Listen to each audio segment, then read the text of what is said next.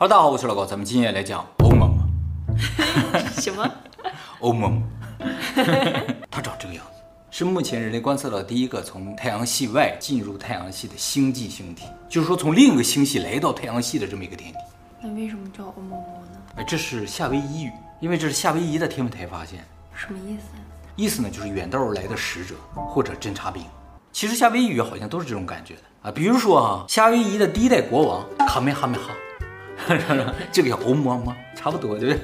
它叫欧么么啊，对对对，欧么么。夏威夷的首府的火奴鲁鲁，那个海滩叫 Waikiki，哎，都是这种的。欧么么，卡梅哈梅哈，火奴鲁鲁，Waikiki。它光彩虹叫阿暖暖，洋葱呢叫阿卡卡伊，四季豆就芸豆叫啪啪啪，蜘蛛呢叫娜娜娜娜。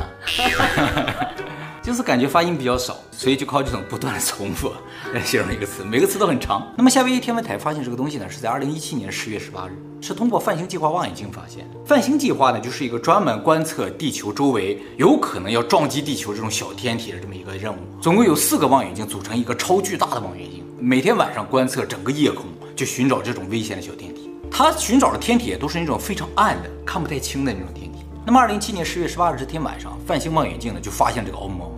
当时它距离地球呢零点二个 AU，AU 是什么？你知道吗？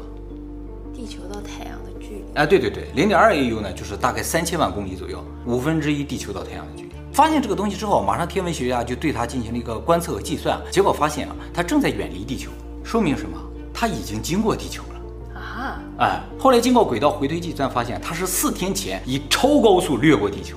那都没发现吗？对啊，没发现啊。发现的时候，它已经都要走了。它经过地球时速度有多快啊？每秒八十公里。它离地球最近的时候是零点一六个 AU，也就两千四百万公里左右。感觉不近，但在天文学上来说，算是一个比较近的距离了，挺危险。一旦撞上，我们就是第二波恐龙。所以说，我们光有迎击小天体的能力是远远不够的，我们必须能提早发现它啊，不然就没意义了啊。后来经过计算，知道了欧么么呢是二零一六年进入太阳系的，就是太阳系的内环。海王星内侧，然后经过一年多的飞行呢，在二零一七年的九月份接近了太阳。由于太阳的重力影响，这个家伙一个急转弯呢，开始往回飞。这个急转弯之后不久就与地球擦肩而过，最后又经过了一年多，在二零二零年到二零二一年之间呢，飞出了海王星轨道。所以它整个在八大行星内侧啊待了四年多左右。但是我们对它的观测呢，只持续了大概两个月左右。其实绝大部分的数据都来自最初那一周，后来它就离我们太远了，太暗了，看不见。美国紧急启动了哈勃望远镜，对它进行追踪，又看了两个月左右，就彻底看不见了。这个家伙就飞远了。这个东西引起天文学家高度关注，有几个点。第一个就是我刚才说了，它是人类发现的第一个从太阳系外来的飞行物。它呢不是绕着太阳转的。我们目前发现太阳系周围的，就靠我们比较近的东西啊，都是绕着太阳转的。它不是，它来了这一回啊，就再也不会回来了。嗯，那它为什么没有被太阳吸住啊？速度太快了，吸不住，顶多就是拉住，一下把它甩到另一边去。我们目前观测到来的比较远的东西，就是彗星了。彗星最远的一个从奥尔特云来，奥尔特云我们在太阳系里面也介绍过，就是太阳系整个的最外圈，它是从那个地方来的。但最终呢，它还是周期性绕太阳转，而这个家伙是从奥尔特云的外面来的，从哪来的不知道。它为什么那么快啊？对呀、啊，不知道，好像一个炮弹一样射进太阳系啊！但是太阳的引力也相当大了，直接把它扯回去了。你从哪来就从哪回去，那种感觉啊。那是原轨迹回去的吗？不是原路返回了。由于它是第一个从我们身边飞过的太阳系外的东西，所以整个天文学界就沸腾了啊。后来对它数据进行深度分析之后啊，天文学界再次沸腾了，因为这个东西表现出一些非常不一般的属性，比如这个奥陌陌是一闪一闪。在不考虑它自身能够发光的这个前提下，就是它上面的光纤都是反射太阳光的这样一个前提的话，只有一种情况可以说明它为什么一闪一闪，就是它是一个长条形的，然后再旋转，那反射的光就会一闪一闪，或者是一个薄片也行，这个薄片在旋转的话就一闪一闪。那它是一个星体吗？对呀、啊，这就和我们目前见到的天体都不一样。我们目前见到的绝大部分天体啊都是球体的，有像陨石一样，但是也像普通石头一样。其实你在自然界里想找一根像针一样的石头也不是那么容易的，因为极易断嘛，它就保持这个样子，在这边旋转，嗡嗡嗡嗡嗡。后来说它这个旋转方式有点特别，比如说这就叫欧么么啊，它不是这样转的，它自身也得转，它这个角度也得转，所以是一个很复杂的旋转啊。不过它的旋转周期啊应该不是特别快，因为它闪烁是每七点三个小时闪一次。那么久？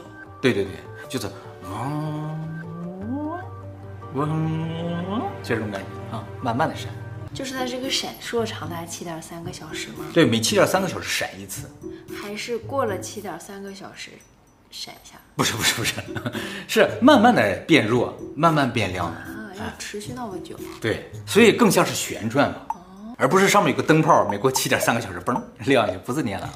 后来根据它是长条形的这个假设啊，推算啊，这个奥陌陌的长度可能达到八百米，直径呢只有八十米，也就是说长宽比达到了十比一，就是一个正好哈利法塔在这这样转，或者一点五倍的台北幺零幺在这转。作为一个星体来说，它不大呀。不大。作为陨石来说不小。陨石啊，它是陨石啊。不知道是什么。作为一个宇航飞船来说了，刚刚好。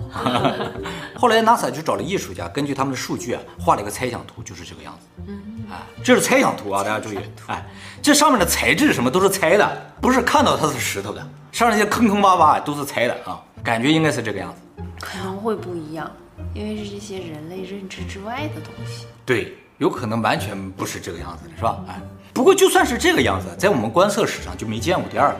就算是特别奇怪的天体啊，长宽比一般也不超过五比一的，这个达到了十比一。其实啊，人类判断一个东西是不是人造物啊，很大的成分是根据它的形状。如果这个东西形状明显不自然的话，我们就会怀疑它是人造物。比如说一个平地上立起一个圆柱体，你就很难想象它的自然形状。树干不都是圆柱的吗？啊，那倒也是的啊。我就是石头的，你就很难想象它是自然形成，对不对？其实你这么一说，又提出另一种可能。就是它既不是天体，也不是人造物，它是自然长成这样的，它就是生命体。那我刚开始没说它是生命体吗？没说啊，你开始想它就是生命体了。哦、哎呀，你果然想法跟一般人不一样啊。这个形状如果以这个速度飞行的话，它如果是岩石的话，很容易四分五裂。所以呢，它是什么材质就显得非常重要了，对吧？后来 NASA 说还有可能是这个样子，就是它是个片儿的，但是呢，也是那种椭圆形的。但不管是哪一种，都有点像宇宙飞船。这个就是那个星球大战里边千年隼号的形状。这说明什么？就说太阳系外生成的这种陨石啊，就跟我们太阳系内的不一样。它是怎么形成的？完全想象不到。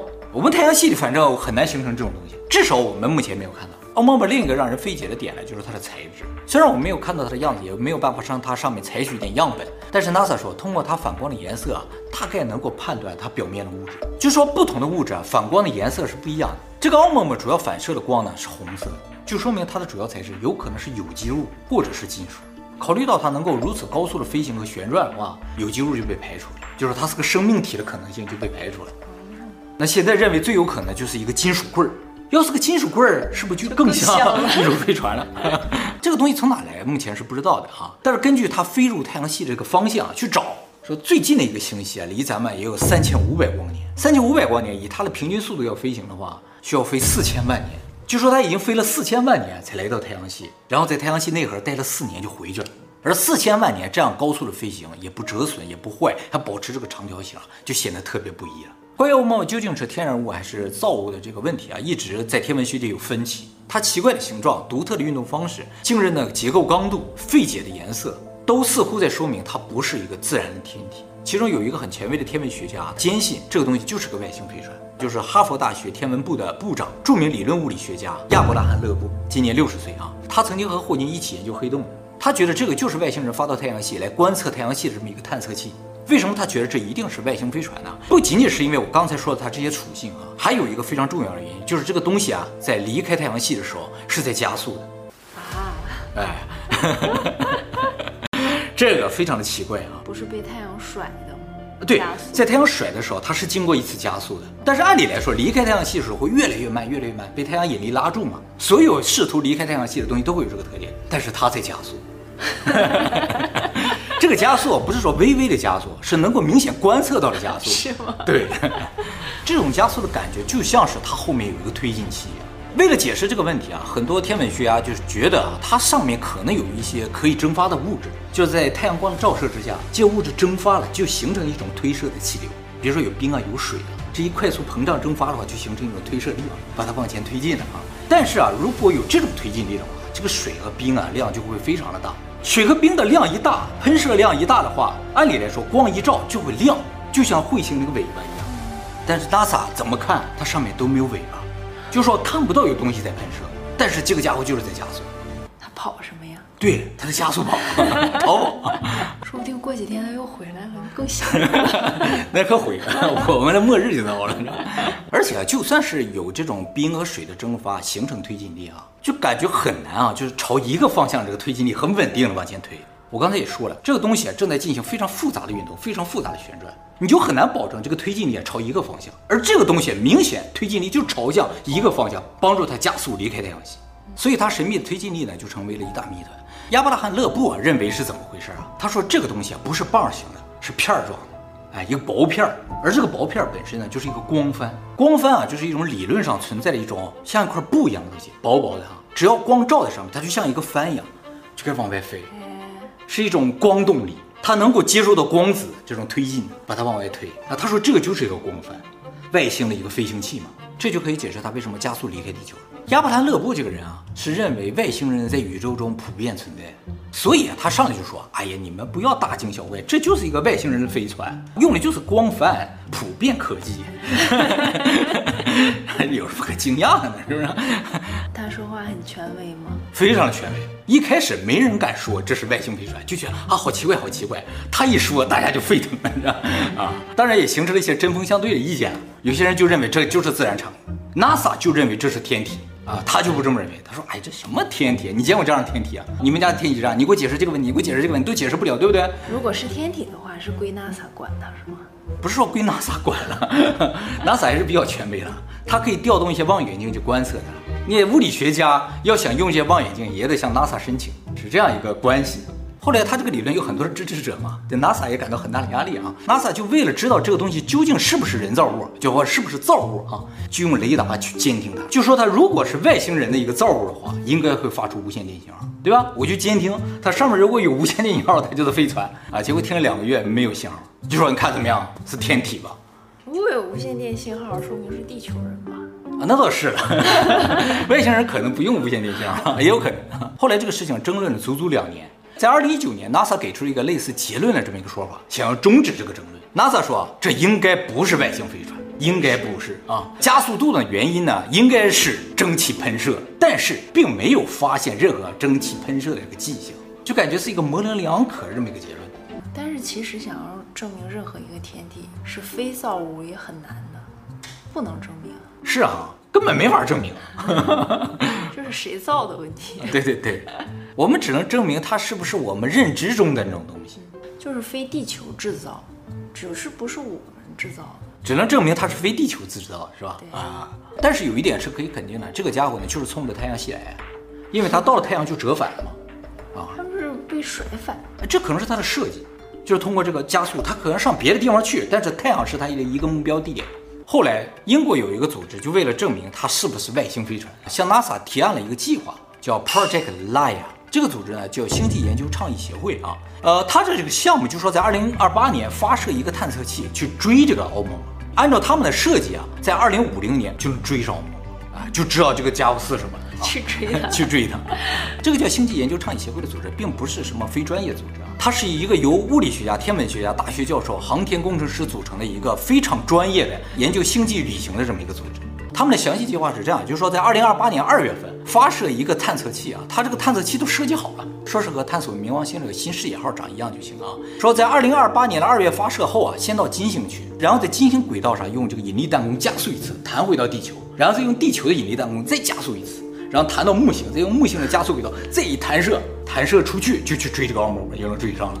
因为它速度太快了，不经过这几次弹射应该追不上。按照这个计划，二零五零年一月二十九号就能追上，连日子都知道啊。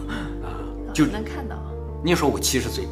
他们还有个计划是用太阳做引力弹弓，就和这个奥姆姆一样，先发到太阳上，啪一弹，太阳力量比较大，直接加速就去追它了啊。那个就二零四九年。没有，二零二八年发射啊，因为要用这些引力弹弓啊，就要位置合适才行，不是说现在发射就有这个机会的，必须木星靠近才行啊。那么奥陌陌呢，现在呢在冥王星的外侧了。其实 NASA 在发现这个东西不久之后，就考虑要去追它，因为技术上是可行的。但是啊，NASA 当时说追上啊，也已经在很远之外的地方了，在那个地方啊，想要控制这个飞行器着陆到奥陌陌上很难，或者把这个照片发回来也挺难的，所以追上感觉没什么意义。但是这个英国的组织说，你先不能放弃啊，这是好不容易来这么一个东西，我们一定要知道它是什么。下个什么时候来都不知道啊，说不定下个来的时候人类都不在了。所以这个计划还是有机会的，就看二零二八年美国发不发这个探测器了。如果发了，就真追，追到我七十岁的时候就追到了。嗯，那欧妈妈她自己也会加速呀？对呀、啊，那我就没有办法，就靠近它拍张照就行，看看上面有没有窗户啊，有没有什么的。那拍到一个一看就不是天然产物的这么个东西就行。这个项目的预算是七点八亿美元，看就看 NASA 愿不愿意花了。我刚才说奥陌陌是第一个进入太阳系的星际飞行物啊，后来发现了第二个。就是在二零一九年的八月三十号，一个业余的天文学家就根纳基·保里索夫在克里米亚天文台发现人类史上第二个星际飞行物进入太阳系的。后来这个飞行物啊被命名为叫保里索夫彗星。彗星，这个就很正常了，它跟彗星一样，后尾有尾巴的，它也没有靠地球太近，曾经靠火星比较近，在火星和木星之间穿过了，它没有被扯回去，它没有靠近太阳，只是轨道稍微改了一点，整个穿过了太阳系啊，究竟要去哪不太知道。它的速度比奥陌陌的平均速度稍微快一点。每秒三十二公里，比奥陌陌，比奥陌陌还快，比奥陌陌还快。但是它有彗星的尾巴，所以就定义为彗星了啊。是不是外星人回去想了想，没有尾巴不行，太像造物了？有可能。他们看出弄了个尾巴回来，对，对他们看出来我们在加速了，是吧？在盯着我们呢。然后，其实我们那个哈勃望远镜一看着它的时候，它马上就关闭了无线电信号，你知道吗？它知道有人在看它。不要出声，应该是这样。放出尾巴啊！对对对，一不看它了，就加速跑了。其实这种星际飞行物啊，尤其是进入太阳系，对我们意义非常重大，因为啊，它证明这个宇宙是真实的。